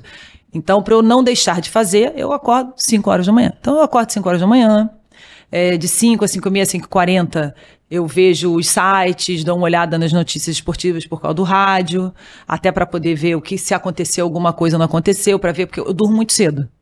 Eu, 8 e meia, 9 horas, eu tô deitada. 9 e meia, eu tô dormindo. Então, tem muita coisa que eu não vejo, né? Então, assim, às vezes, quarta-feira, por exemplo, às vezes eu vejo jogo, às vezes não. Às vezes eu durmo. Então, eu acordo cedo e vou ver, vou ver os lãs, vou ver os melhores momentos, ver o que aconteceu, o que não aconteceu, o que, que né? As notícias. Se atualizar. Me atualizar. Nem sempre eu vejo, não vou aqui ficar dizendo, ah, eu não perco um jogo. Não, mentira. Eu durmo cedo e acordo cedo. É, essa é uma rotina que eu não abro mão, sabe? Do exercício físico. É, então, de 5, 5, 40 mais ou menos, eu vejo isso. Aí depois disso, eu vou ver se enfim, tá tudo bem com café da manhã, Eduardo, se, né? Eu sei que o Eduardo vai ter que acordar depois, daqui a pouco para a escola, então dou uma averiguada nisso daí e começo a cuidar das redes sociais. Então começo a ver muito, muita coisa das redes sociais, coisas que eu quero postar, coisas que me chamaram atenção. E aí, seis horas da manhã eu já tô. Eduardo é o filho que quase Meu foi filho mais novo que mora comigo. Eu tenho um mais velho, o Gabriel. Que quase foi corintiano. Quase foi corintiano. O Gabriel, mas o Gabriel já tem 26 anos, ele mora sozinho, tem a vida Já dele. tá- É, tá isso que criado. Eu falo mais do Eduardo, porque o Eduardo tá comigo ainda. Tá com quantos anos ele? 16. É, e aí, é, depois eu vou pra academia, e na academia, assim, não tem jeito, são duas horas de academia mesmo. Uma hora e quarenta, uma hora e meia. E aí, depois disso, eu vou pra emissora, continuo fazendo as minhas pesquisas, vendo o que, que vai ser, o que, que não vai ser, porque aí agora o programa da rádio começa às 11 horas da manhã. O, sobre o Eduardo, ela conseguiu salvar bem, né? Porque ele nasceu em 2006? Eduardo nasceu em 2000, gente, 2005. 2005. Corinthians campeão brasileiro. E daí 2005. depois campeão da Libertadores. Ele tava com sete anos. Com sete anos campeão da Libertadores, campeão do Seis, mundo. é. O Flamengo tava numa seca. É, Não, uma ali coisa horrorosa, Copa do né? Brasil. não, não, o 2010. Flamengo É, tava uma o- coisa horrorosa, Né? não tava na seca. Mesmo assim, tu conseguiste. Claro, óbvio. Que isso, O mesmo. trabalho foi. O trabalho foi forte. Árduo. É porque, né, quando eu, eu brinco assim, quando eu era muito pequenininho, não falava de futebol, falava de outras coisas. É. Falava de esporte olímpico. Aí o Flamengo, não, tô É, brincando. o Flamengo tem sempre É. muito forte no esporte olímpico. Mas que rotina intensa, hein? É, a minha rotina é intensa mesmo. E aí depois eu vou fazendo as coisas. Aí a parte da tarde eu cuido da, da- das empresas, né? Assim, é, porque eu desenho também muito. Eu gosto de criar conteúdo, né? Então eu penso em muito conteúdo, assim, quadros, é, é, séries, é, é, planos comerciais, é, enfim. Eu sou louca perigosa. E aí, por isso que quando chega 8 horas da noite, eu já tô de banho tomado. Aí eu, jan- eu vou jantar. Meu jantar é mais ou menos entre 6 e 7, eu janto cedo. Peraí, mas. E o Mengão na Libertadores? Não, o Mengão na Libertadores é outra história. Abre-se uma. Então, Abre-se uma. Fica, quarta-feira. fica eu e Eduardo. Tem que torcer pro jogo ser às sete. A gente, é, fica É, eu e Eduardo. ser mais cedo. Quarta-feira, Fica Flamengo e e Eduardo. Tajeres, em Buenos Aires. Teremos audiência da Glenda? Claro que teremos audiência da Greta, tá louco? Libertadores é diferente. Cara, eu acho que a Libertadores é a porta pro Mundial, né? É o caminho. Não tem outro caminho pra gente chegar no Mundial. É- é- tem que ganhar a Libertadores. Então a Libertadores é diferente. Não tem muito jeito, né? O, nesse, nessa tua rotina apertada, tá de bobeira em casa. Vai assistir alguma coisa que não seja Raro. série. É raro? Eu ia perguntar muito qual raro. esporte que tu mais consome como torcedor. É o futebol? Ah, vou apreciar algo. Um basquete, um vôlei. Não, é, é- é- não é, é- é o futebol por causa da profissão. Não tem muita gente, a gente fala muito mais de futebol do que de outras modalidades. Mas também eu adoro vôlei, eu adoro natação, por exemplo, quando tem campeonato brasileiro, troféu Brasil. É, eu gosto de acompanhar, gosto de ver as provas, gosto muito. Basquete, eu assisto muito basquete, principalmente também por causa do Eduardo, porque o, o Eduardo é jogador de basquete do Pinheiros, quer ser jogador da NBA, quer levar a sério mesmo. Então, enfim, já foi jogador do Flamengo, Ele tá agora tá no Pinheiros, tá indo super bem. Agora Tendo quebrou a mão, que né? tem- deve- você deve ser super crítica. Não, não, Não? sou. Zero crítica. Zero. Eu acho isso uma temeridade. Uma o que eu vejo em jogo, de basquete. Os pais ali. Dos jovens, é, né, da sub-15, sub-14, 15, 16, 17. O que eu vejo, os pais loucos ali, o que eles estão fazendo mal para os filhos, Cobrando desempenho. cobrando desempenho. Eu fico triste de ver. Não, porque cobrar desempenho Porque tá tudo bem, Não, a forma, a né? forma. A forma. É, é, eu já vi muita coisa triste, assim, muita coisa triste. E como tu és com ele nesse sentido? Eu sou tranquila. Você sabe que. eu, assim, às vezes eu vou a jogo, às vezes não, porque às vezes não tem como, né? Eu não, não, não posso, não dá, porque os horários não batem. É, mas aquilo me deixava tão nervosa. Eu tenho uma, uma coisa só que eu passei do ponto, mas aí eu passei do ponto mesmo, mesmo. Conta, conta. Campeonato Carioca, eu acho, no Rio de Janeiro, Flamengo. Ele era sub, sub 15, sub 14, assim, 14, 15, sei lá. E aí o jogo era contra Botafogo. Flamengo Botafogo. Botafogo e Flamengo. Foi lá na, foi na casa do Botafogo. E aí o Eduardo tomou uma, sei lá, uma cotovelada, ele teve uma concursão. Aí nisso ele sangrou, né? O juiz continuou, não parou o jogo, e o menino tonto, e continuando correndo, e você vê que ele tá correndo de uma forma Cambaleante. cambaleante. Eu, cara, eu comecei a gritar: para o jogo! Eu desci da quadra, botei o dedo na cara do juiz de basquete, o técnico, o Eduardo, acho que até o Eduardo Você invadiu a quadra? Você invadiu? A quadra. Mas assim, Invadi a quadra. ficou no cantinho Não, não, esperando? cantinho não, invadiu invadi a mesmo. quadra, invadi a quadra, botei o jogo na parou. cara. Você é um irresponsável. Você tem que parar esse jogo. O garoto tá passando mal, tá sangrando e você não para esse jogo. O técnico, tira sua mãe daí que a gente vai ser, a gente vai ser eliminado do campeonato, vão tirar a gente. Tira sua mãe. E o, Gabi, o Eduardo passando mal. O Eduardo tonto, coitadinho, quase desmaiou. Eu fiquei louca. Aí depois desse dia... Mas aí não é com, com, o, com o Eduardo. Eduardo, Claro, entendeu? é claro, com a situação. Eu achei que uma irresponsabilidade. Se o menino tomar outra cotovelada na cabeça, E podia, né? não, Deus o livre e guarde, acontecer alguma coisa, sabe? E ninguém tentou te segurar, assim? Você, você precisou dar uns Imagina, chegas nego, pra lá e é alguém... Tá, nego, as pessoas me olham e falam assim, É, não, deixa passar. Deixa Deixa passar. passar. E não- qualquer pessoa que entrasse na minha frente naquele exato momento, Você derrubava. vendo o nariz do meu filho sangrando, vendo que ele tá com. sa- Sabe desenho animado que tem passarinhos na Assim, cabeça, que a uh, pessoa e a- tá e assim, e eu aquele- tô vendo exatamente ele assim, com, sei lá, com 14 anos de idade. O quê? Que entra na tua frente ia minha tomar. fre- Ah, ia mas tomar. ia tomar feio. Mas eu ia passar por cima. Eu acho que foi a única vez Que perdeu a linha. que eu perdi a, perdi a linha e depois pedi desculpas. E foi uma vergonha, uma vergonha. Ainda bem que ninguém tirou foto, Tinha muita filmou, gente. imagina. Tinha muita gente Não, os ginásio? pais do Botafogo e, e- e as mães do Botafogo. Essa maluca! Quem ela tá pensando que ela é? Sabe, barraco? barraco. Eu falei, cala essa boca, o que o filho não é seu. Isso não é nem o lado torcedor, é mais uma coisa de instinto De mãe, maternal. Não, sei lá, instinto sei lá do quê. Eu achei aquilo um absurdo. Eu falei, gente, isso não pode acontecer. Quem é que tá deixando isso acontecer? Será que eles não estão vendo? O juiz não pode fazer isso. É categoria de base, são crianças, entendeu? Não dá pra você largar o jogo desse jeito.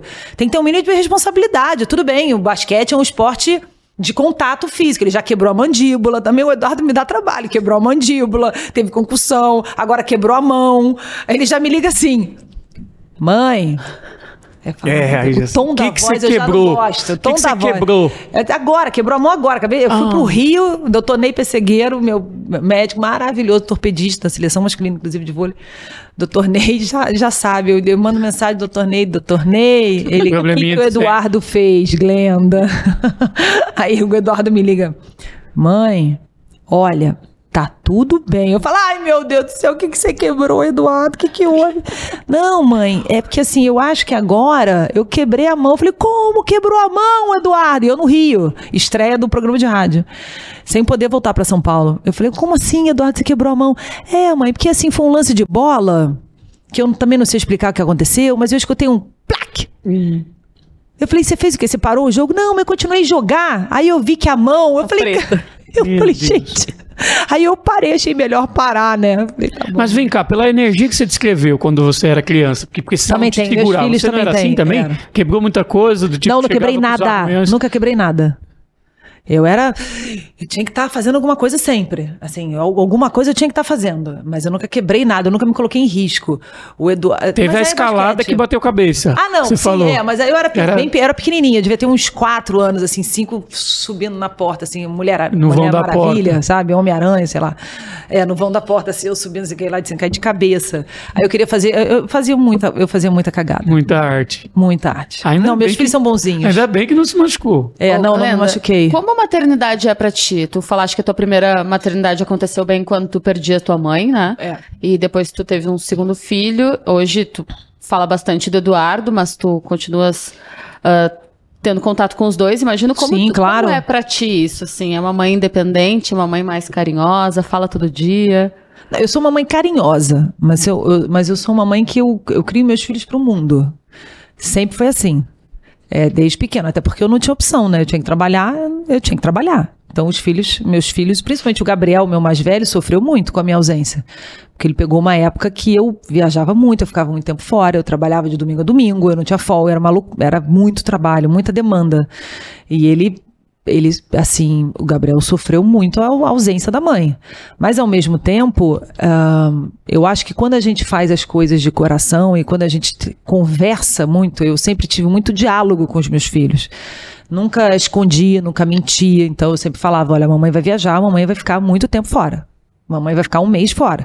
Então a gente fazia desenho, eu pegava o calendário, explicava para eles o que, que significa um mês fora, mas que a mamãe volta, né? A mamãe tá, vai voltar. Então, assim, é, sempre. Eu sempre conversei com meus filhos como se eu estivesse conversando com um adulto. Eu nunca tive essa. guinguinguim, guinguinguim, guinguinguim. Então, assim, sempre foi uma. Mas ao mesmo tempo, uma mãe dura. Porque para isso, às vezes, você precisa ser dura, né? É, quando você sente que a criança, às vezes, A mão tá mais que bate é a mesma que afaga. É, é mais ou menos isso.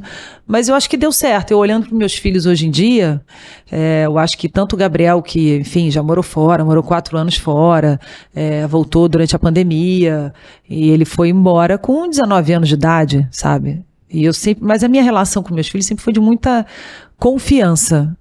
Então, eu acho que eu sempre falei que o- a sua liberdade vai até onde eu confiar em você. Quando eu não confiar mais em você, acabou a liberdade. E essa confiança, ela é desenvolvida no dia a dia, né? Então não tem mentira, é, a gente conversa muito, a gente conversa sobre tudo, é, é tudo muito aberto, não tem, ah, isso aqui não pode, isso aqui. é, eu confio no meu filho, eu confio nos meus filhos, então para mim não tem problema. E juntos a gente vai enfrentando as dificuldades todas, né? Mas assim, os dois são tão amigos, são de gerações diferentes, né? Um com 26 ou com 16, mas são super amigos desde pequeno. Eu, eu fico, eu fico muito feliz de ver os dois juntos, sabe? Ontem mesmo a gente saiu para jantar, então a gente tem os, né, nós três temos os nossos momentos. Eu- é outra coisa, você me perguntou da rotina, eu falei que eu não abro mão de duas coisas. Uma é a rotina, a minha rotina de atividade física, que às vezes pode estar relacionada a algum esporte que eu vá praticar ou atividade física indoor, né, dentro da academia. E a outra coisa é estar com os meus filhos. É, então, eu posso estar cansada, eu posso estar, mas tem o dia dos meus filhos. Então, assim, domingo, às vezes eu saio do programa, é o dia dos meus filhos. Quem quiser estar comigo, vai estar comigo e com os meus filhos, né? Então, pelo menos uma vez por semana, duas vezes por semana, tem um momento com os meus filhos. Ou é em casa, ou é alguma viagem que a gente faz, ou é algum, a gente vai jantar em algum lugar. É, mas eu tenho essas. São duas coisas que eu não abro mão. Assim, não, e o dia que é o dia dos meus filhos, não tem reunião, não tem celular, não tem absolutamente nada. É o dia com os meus filhos. Celular só pra jogar ali nos stories ali, pra fazer Ah, não, uma é Porque tava lá, é, eu tava, tava- lá a graça nos, demais, é, no- é. nos É stories. porque eu acho que assim, eu acho que a gente tem que estar, uma coisa que eu, eu sinto às vezes e que eu vejo meio de fora às vezes, é, eu sempre fiz questão de viver o mundo deles. Eu saio do meu mundo e entro no mundo deles. E não o contrário. Às vezes eu vejo muito isso, né? É, até mesmo pela rotina, os filhos acabam é, estando na rotina dos pais, né? Então, assim, sei lá, se a mãe é mais esportista, o filho acaba vive vivendo mais o mundo ali do esporte, ou então se o pai, né? Tem, eu vejo muito isso. Você mas tenta fazer o oposto. Eu sempre fiz o contrário. Você vai fazer dancinha no TikTok Entendeu? ali, é, não, com a galera. Não nenhum, é porque meus filhos tá. não fazem dancinha no TikTok, mas tiver que fazer, eu ia fazer. Mas eu gosto de escutar. Então, por exemplo, sei lá, Eduardo. Eduardo gosta de música, eu vou escutar a música que o Eduardo gosta. O Gabriel é artista, o Gabriel é músico, o Gabriel é fotógrafo. Então, deixa eu ver como é que é esse teu universo da fotografia. Ele me mostra, conversa, mostra o, os trabalhos artísticos que ele faz. Então, assim, ele é artista plástico também. Então, ele, mãe, mãe, eu tô fazendo esse quadro, que eu tô usando essa técnica, eu tô fazendo isso aqui. Fazendo... Ai, que legal, então me conta. Deixa eu. Mamãe não entende nada. Ele vai, vai. Então, eu gosto de, de de entrar no mundinho deles, né? Até para entender, né, que mundinho é esse, né? Como é que eles veem, enxergam o mundo deles e de que forma eu posso ajudar eles a enxergarem. Se tiver alguma coisa para ajustar, que eu acho que deva ajustar, eu vou lá e, né? Mas eu gosto da, eu acho que a gente precisa é, é, descobrir as coisas, né? Sentir as coisas para poder aprender. Então, às vezes eu sei que vai dar errado, mas eu deixo dar errado, porque ele precisa aprender. Ele precisa viver o errado para entender por que, que aquilo é errado. Mais do que eu dizer que aquilo é errado, ele, precisa, ele precisa entender por que, que é errado e às vezes é inerente à minha vontade. Então, com meu um filho de 26 anos, obviamente que a gente conversa muito sobre vida, relacionamento, é, eles me contam muita coisa, mas às vezes eu, eu falo, eu vou deixar, porque ele vai entender. Não vai ser a mesma coisa. Se eu chegar para ele falar e ele não fizer, não vai ser a mesma coisa se ele fizer e ele entender o porquê que aquilo não é legal. Né? E eu já tive várias experiências que os meninos chegaram e falaram assim: Nossa, mãe, pô, eu aprendi isso e isso com aquilo. Eu falei: Tá vendo? Deu certo. Entendeu? Ele entendeu. Porque eu acho que gente, na vida a gente precisa entender. E às vezes o entender é aquela história. Você chega pro filho. Essa história é muito clássica. Todo, toda mãe, todo pai conta para filho, né? É, não coloca o dedo na tomada, vai tomar choque. É óbvio que você quer proteger o teu filho, é óbvio que você não quer que seu filho tome choque, mas seu filho está insistindo em levar um choque, então ele ah. vai levar um choque, ele nunca mais vai meter a porcaria do dedo na tomada. E isso serve para a vida. Sim. Então, os meus filhos, a gente tem essa, essa relação. E aí, depois, a, a, confiança vai sendo criada, né? E aí, assim, eu já vejo, já vi várias, é, várias, vários momentos, assim, que antes eles chegam, mãe, o que, que você acha? Olha, eu acho isso. E aí eles argumentam, mas você também não acha que pode ser isso também? Pode, mas pela minha experiência, eu acho que lá na frente. E eu deixo eles pensarem. Às vezes eles retornam e falam assim: mãe, você tem toda razão. E aí, outras vezes ele fala assim: mãe. Vou por outro lado. Eu vou por outro lado. Se não fizer mal à saúde, se não fizer mal a alguém, a alguém eu deixo. Vai, faz. Então, assim, a nossa relação sempre foi muito desse jeito. Então, sei lá, o Eduardo às vezes chega e fala assim: não, mãe, eu vou pra festa. Você vai pra festa? Amanhã você tem treino. Você vai pra festa? Vou. Foi pra festa. Você vai pro treino. No outro dia. Cansa... Vai pro treino. Ressaca brava. Assume. Não, as... ressaca não, porque ele não bebe. é... Ressaca física. Não, não, é ressaca física. Cê... Não, você vai pro treino. Agora você vai pro treino. Não, mas. Problema seu. Você vai pro treino. E foi pro treino. E voltou do treino e falou assim: mãe. Não dá para sair. Você tem toda a razão, não dá para sair. Não, sair e treinar no dia seguinte não é legal. Eu falei: é, não é legal. Entendeu? Então, é essa relação, e eu acho bacana de, de ver esse amadurecimento é, dos, dos meus filhos, né? Dos nossos filhos. Eu acho que é muito satisfatório, assim, eu fico muito feliz de ver. É, esse relacionamento humano é uma coisa que me engrandece muito, como pessoa, como mãe. Eu adoro, eu gosto muito. Muito bacana. Estamos é. chegando ao fim da nossa entrevista, os acréscimos aqui, e a, a Farra Rubro-Negra, a Glenda, sabe que sai golzinhos nos acréscimos, né?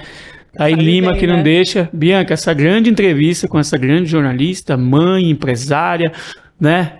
E tantas virtudes aí. Não, uma inspiração, uma inspiração como profissional, e não falo porque eu tô na tua frente, porque de Imagina, fato. Ah, Pode falar. Tu inspiraste toda uma geração e é importante que tu saibas isso em vida, né? Porque a gente tem o costume de lamentar ou de reverenciar a imagem de alguém só depois que perde.